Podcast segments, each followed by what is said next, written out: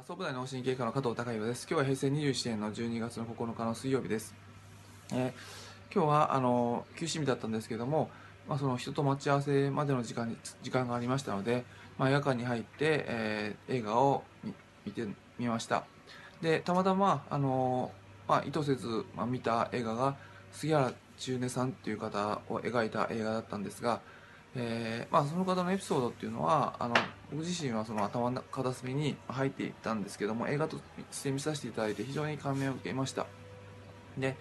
えーまあ戦中戦あのー日本がその太平洋戦争に突き進んでいく中でその国としての自分ご自身の立場とやっぱりあの人間としてのあの立場と人間として感じることと。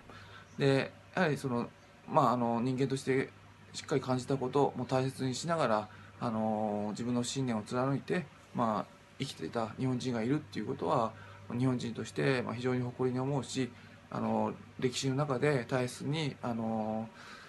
うん扱っていかなきゃいけないあの人物なのかなっていうふうなことを非常に感じました。で、えー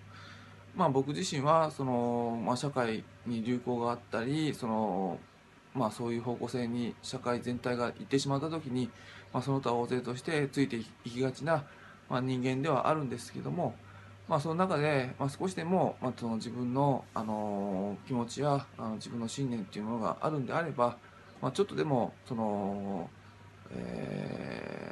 気持ちに反する、まあ、その社会全体の方向性が自分の本当の気持ちに反する時はあの、まあ、杉原さんみたいな大きなことはできないかもしれないですけどもあのちょっとやっぱりそういった表明する勇気を持ちたいなと思わせていただいた映画で、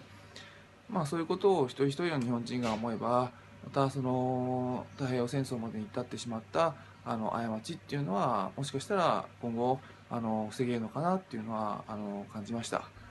今日はあのその、